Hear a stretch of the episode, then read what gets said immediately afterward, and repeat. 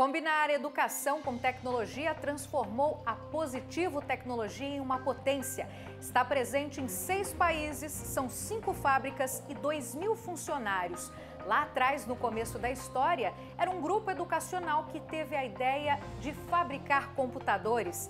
Eu converso com o idealizador desse sucesso, Hélio Rotenberg. Muito prazer e obrigada por estar aqui no JR Business.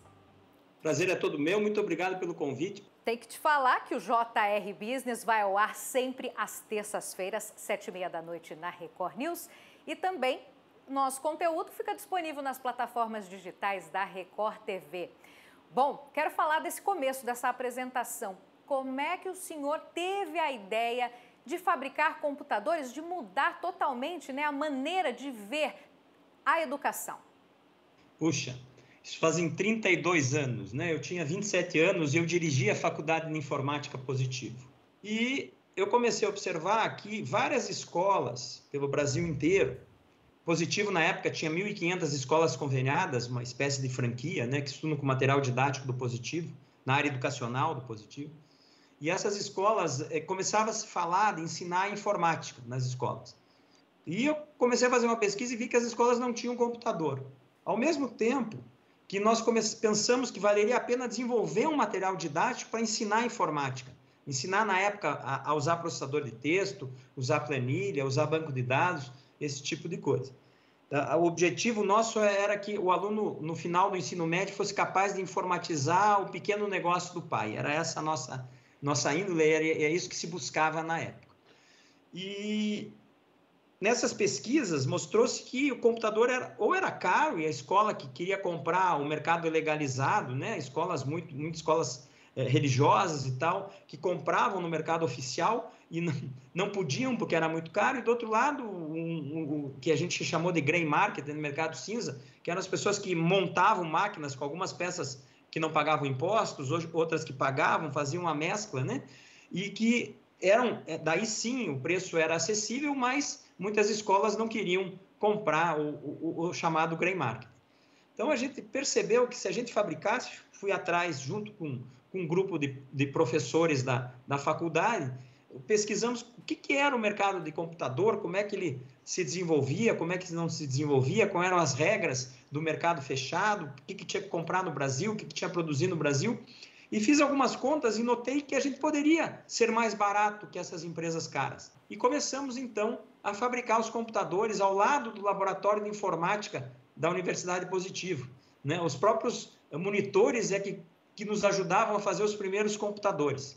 E começamos a vender para a escola. A escola Pequenópolis de São Paulo foi nosso primeiro cliente.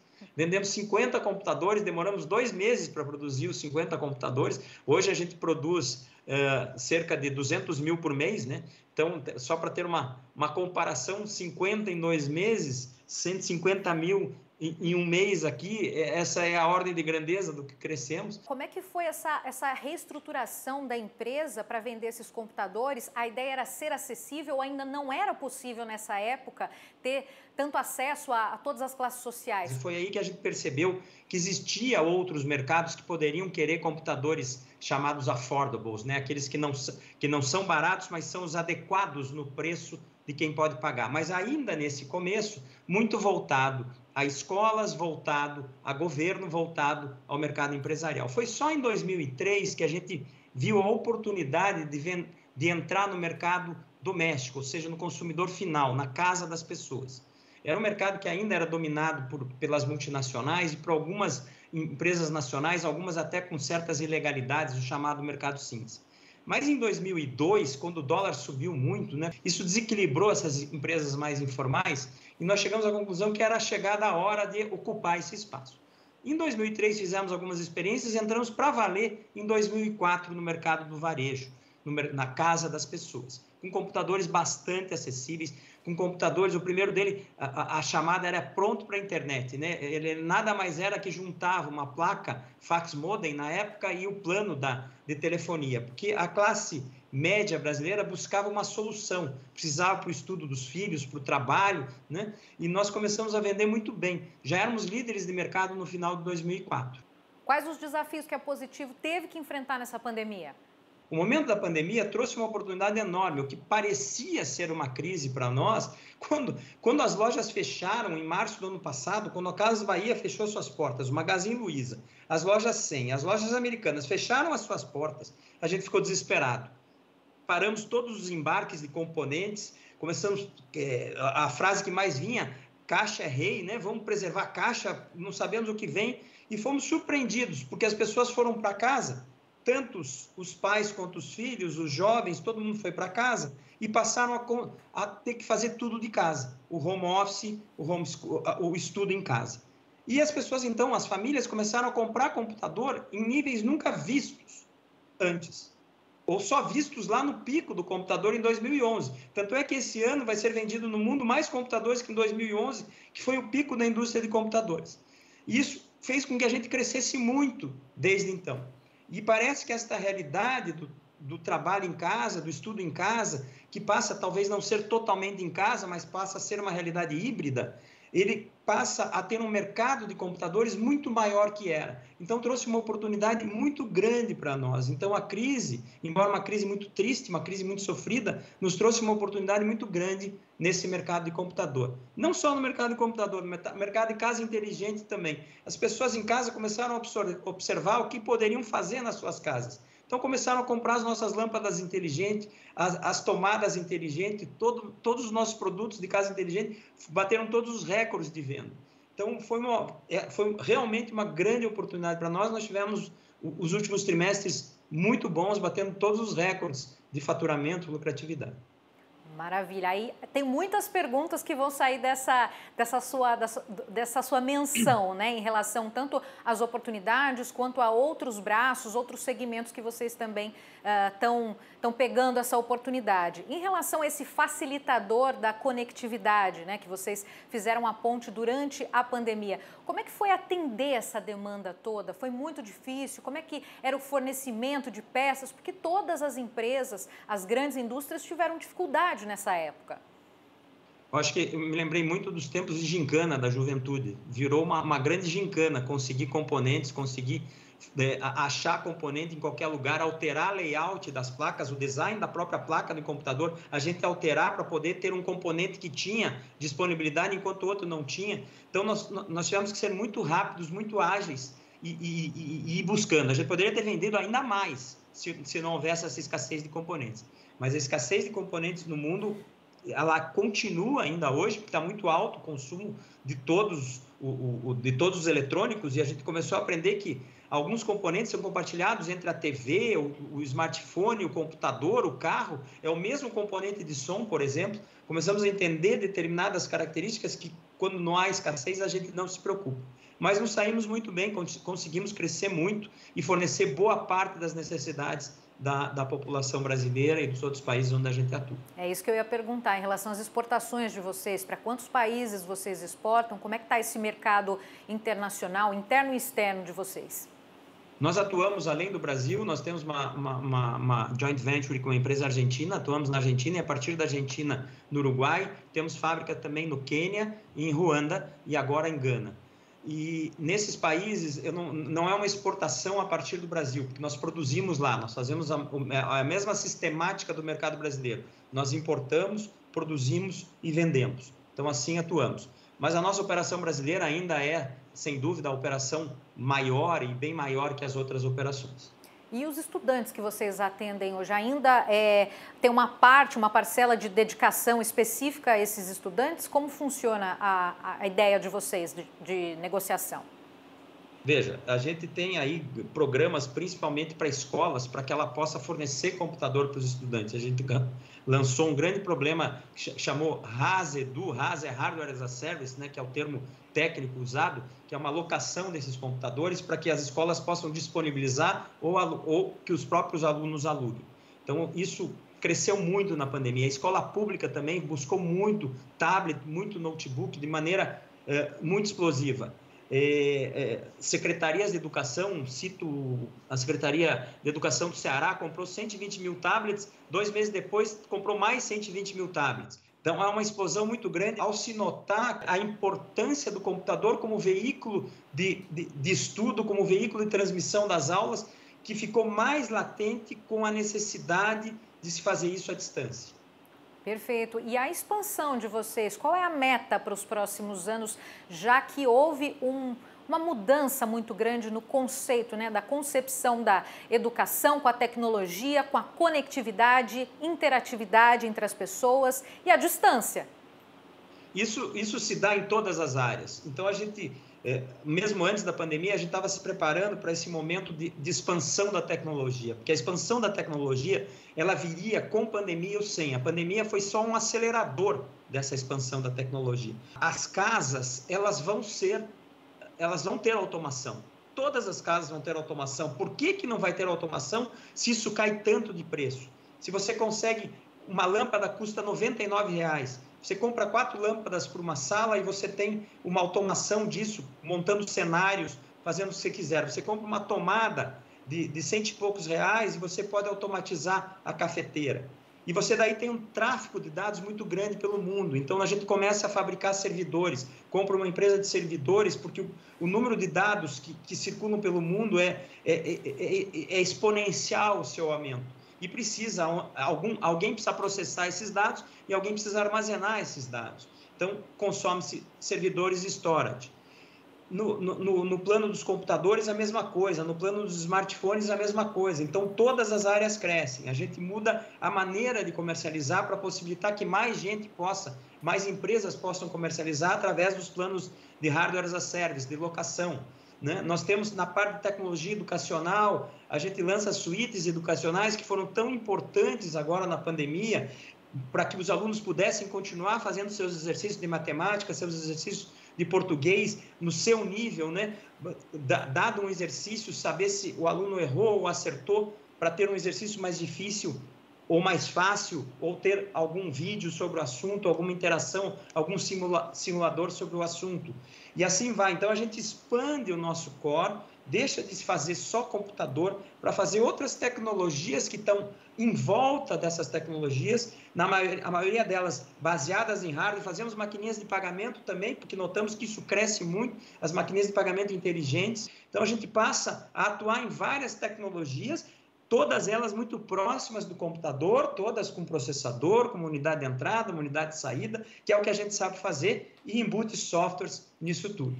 Então, é esse novo momento que a gente até mudou o nome há três anos para Positivo Tecnologia, não mais Positivo Informática. Senhor Hélio, são muitos braços. Quem é o computador que pensa em tudo isso? É o senhor? Puxa, um grande time, um grande time. Né? Eu sou parte desse grande time que a gente tem. Temos pessoas brilhantes, cada uma coordenando uma dessas áreas que eu citei, né? E estamos indo muito bem nessa. Né? Não, é, não é, sem time a gente não é ninguém, né? A gente não faz nada sozinho. A gente pode até liderar e, e, e, e puxar e cobrar, mas o time é que faz as coisas acontecerem. E graças a esse time que a gente conseguiu ter esse desempenho na pandemia e estar nesse momento tão legal da nossa empresa e com, de, de tanta motivação, tanta energia para poder, é, é, vamos dizer, aproveitar essa oportunidade da penetração em larga escala da tecnologia na, na população. Bom, a gente vai continuar falando dos resultados que o senhor mostra da Positivo Tecnologia, mas eu vou precisar ir para um rápido intervalo e já já então o JR Business volta com mais entrevista com o presidente da Positivo Tecnologia, Eli Rotenberg.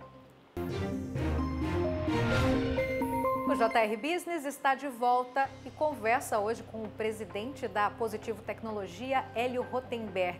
Hélio, a gente estava comentando sobre casas inteligentes e há uma economia de energia nesse momento tão difícil, né, com um custo tão alto uh, da energia elétrica. Essa, essa tecnologia ajuda a economizar?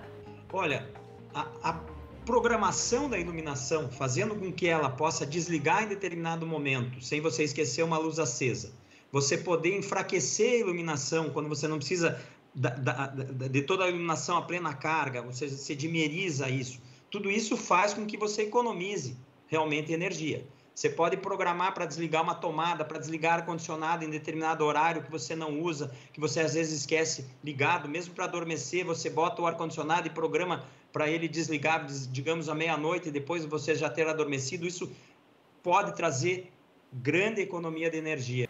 Olha, em relação à história, o senhor é empreendedor desde pequeno, é isso? 14 anos de idade já teve ideia de fazer uma pista de patinação? Como é que é essa história? É, não foi bem com 14, com 14 eu dava umas aulas particulares, mas foi com 17, mas com 17 eu abri a minha, uma, junto com dois amigos, uma pista de patinação e não parei mais de abrir negócios, né? Eu acho que quem é empreendedor é empreendedor.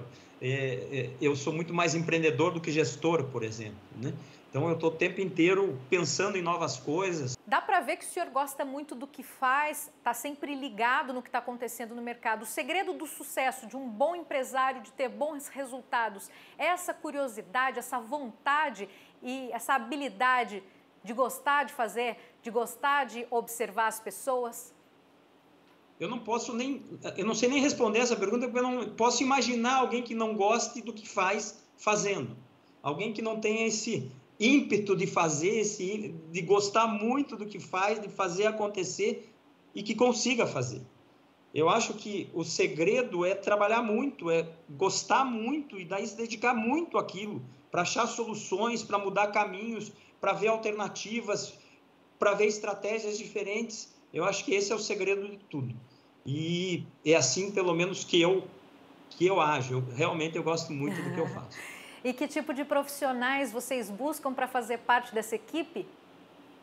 Profissionais parecidos, que gostem muito do que façam, do, do, do, do, que vão fazer, que tenham muito ímpeto, que tenham espírito empreendedor, que façam acontecer. Eu acho que esses são os grandes profissionais. E esses são os profissionais que a gente busca e os profissionais que a gente tem no nosso time. Então, em relação aos trabalhos sociais que vocês fazem, até respiradores, o senhor chegou a fazer, a empresa chegou a fazer para ajudar as pessoas? Nós resolvemos atuar onde a gente sabe atuar. Então, nos juntamos com algumas outras empresas da nossa área, algumas até de não, que não são da nossa área, numa empreitada enorme, um desafio do Ministério da Saúde na época de entregar 6.500 respiradores. Nos juntamos a um pequeno fabricante de respirador nacional que produzia 150, 200 respiradores por mês e, e tentamos agregar o que a gente sabia fazer, de capacidade produtiva, de procurement, de procurar produtos e componentes na Ásia. A gente tem escritório em Shenzhen, em Taipei. E, e junto com essas outras empresas, a gente conseguiu então entregar 6.500 respiradores em dois meses. E além disso, atuamos na doação de computadores para vários estudantes do Brasil inteiro, um projeto enorme em Manaus que fizemos uh, para os alunos de Manaus, doamos 12 mil computadores lá, em outras comunidades a mesma coisa, abrimos as nossas plataformas educacionais. Eu acho que, além de, de, de, gerar emprego, que eu diria que é a obrigação número um das empresas, a obrigação social número um das empresas, e o que mais elas contribuem para a sociedade, olhar um pouco ao seu entorno e poder colaborar, principalmente durante uma crise, é muito importante que a pandemia mudou a maneira uh, de encarar a indústria eh, e de fazer o trabalho? Vocês estão à distância? Vocês já voltaram? Puxa, nós estamos à distância ainda. No dia 1 de outubro, uma primeira turma vai voltar num teste de trabalho híbrido. Nós estamos desde o dia 10 de março, fomos das primeiras empresas aí para casa, trabalhando de casa. E com uma performance enorme. Aí é que está toda a nossa área administrativa de casa. Evidentemente, as fábricas estão produzindo presencialmente. Assistência técnica tem que mover peças, está presencialmente também. Né? Com todos os cuidados e com todos os distanciamentos e tudo que fizemos, tivemos uma atuação muito boa durante a pandemia, com poucos casos na empresa, com poucos casos graves na empresa. Mas estamos trabalhando de casa e a experiência é muito boa. Tão boa que a gente não acha que o trabalho volte a ser como era antes possível os gestores medirem a qualidade do trabalho das pessoas né, à distância? Como é que tem que ser feita essa relação? Em algumas funções é mais fácil, algumas não tem muito como medir, sim com os KPIs, né, que a gente chama, uhum. que são os objetivos maiores da empresa. A gente tem que entregar computadores, essa é a nossa missão. Tem que entregar casa inteligente, tem que lançar novos produtos. Então a gente mede os gestores pelo se conseguiu satisfatoriamente conseguir fazer tudo isso. E todo mundo conseguiu. E consegui lançamos, lançar produtos à distância, lançamos uma marca de computadores Compaq à distância. Veja que coisa, como é que a gente comunicaria isso aos vendedores das lojas, a, aos promotores, e fizemos tudo à distância e com muito sucesso. E algumas funções são fáceis de serem medidas. Por exemplo, call center. Call center está trabalhando de casa. E a gente mede quantas chamadas o atendente consegue atender numa hora. Uhum. E ele atendia 10. E agora ele consegue atender 12. Por que, que aumentou a performance em casa? Não sei. Talvez ele se sinta melhor em casa. Mas a performance do atendimento do call center em casa é melhor registrado do que no trabalho presencial. Isso mostra o quanto a inclusão digital é importante, não? Porque tanto no, no trabalho quanto na educação, ela é fundamental para as coisas acontecerem, né? Pois é, aquilo que eu comentei, nós aproveitamos essa, essa oportunidade da massificação da tecnologia. Eu acho que hoje ninguém consegue mais trabalhar sem um computador, né? Ou sem um tablet, sem uma tela grande, sem uma forma de se comunicar à distância. Todos precisam. O aluno precisa, seja para ter uma explicação, uma aula presencial e uma aula online, ou ter alguma interação online, que se percebeu que é muito importante, seja para fazer um trabalho em grupo, uh, também através do computador. Né? O, o, o, no ensino superior nem se fala, parece que algumas aulas vão se tornar sempre à distância, porque não há por que ter que se juntar numa sala de aula para ter a aula, uma aula teórica é, apenas expositiva, não tem por que ser na sala de aula. E o trabalho é a mesma coisa, a gente viu uma performance enorme. Por que, que eu tenho que perder tempo no trânsito, indo e voltando do escritório, se eu posso fazer determinadas reuniões à distância? Eu estava olhando hoje, nós, somos, nós ficamos em Curitiba, né? Eu, uh, o, o Google prepara lá aqueles cenários de viagem e ontem, no, no, nos feriados, ele, ele mandou para mim uh, as, as, últimas viagens que eu tinha feito. E eu, e eu vi que em 2019, toda semana eu ia uma vez para São Paulo, tinha uma viagem para São Paulo. E faz, faz desde março do ano passado que não vou para São Paulo trabalhar nenhuma vez. E não se perdeu com isso. Não quer dizer que eu não vá algumas vezes a São Paulo. Se eu tiver uma entrevista com a Record, por exemplo, que presencialmente é muito mais gostoso e, e, e próximo, ou, ou atender um cliente de vez em quando, mas muitas das coisas que eu ia fazer em São Paulo toda semana é factível fazer à distância. Não há necessidade de perder esse tempo no trânsito, no avião, para ir até São Paulo e eu posso resolver à distância com a mesma qualidade. Às vezes é um assunto rápido que você quer resolver, você bota uma pessoa na tua frente e você discute aquele assunto, você percebe a, a, a, face da outra pessoa, né, que na voz não dá, e assim eu acho que tem foi um grande aprendizado a, o potencial do à distância. Né? E o senhor acredita, agora para encerrar a nossa entrevista, que aquele garoto de 14 anos, de 17 anos, já empreendedor, ele ainda fala muito sobre o Hélio de hoje, empresário, presidente de uma grande marca? Eu te diria que eu me considero ainda um garoto empreendedor, um garoto que quer ainda fazer muitas coisas nessa empresa e que tem muito, e essa empresa tem muito a dar ainda para a sociedade. Então, eu me sinto muito bem, com muita energia e, e, e, e não sinto que passaram esses 32 anos. Senhor Hélio, eu só desejo mais sucesso para o senhor, para a sua equipe, para a Positivo Tecnologia. Muito obrigada pela sua entrevista, pela disposição em falar com a gente. Eu que agradeço, as perguntas ótimas, entrevista muito legal. Muito obrigado pelo convite, muito obrigado pela entrevista. Inspirador, muito obrigada. E o JR Business fica por aqui. Nosso programa vai ao ar todas as terças-feiras, às sete e meia da noite na Record News. E o nosso conteúdo fica disponível também nas plataformas digitais da Record TV. Obrigada pela sua audiência. Até a próxima.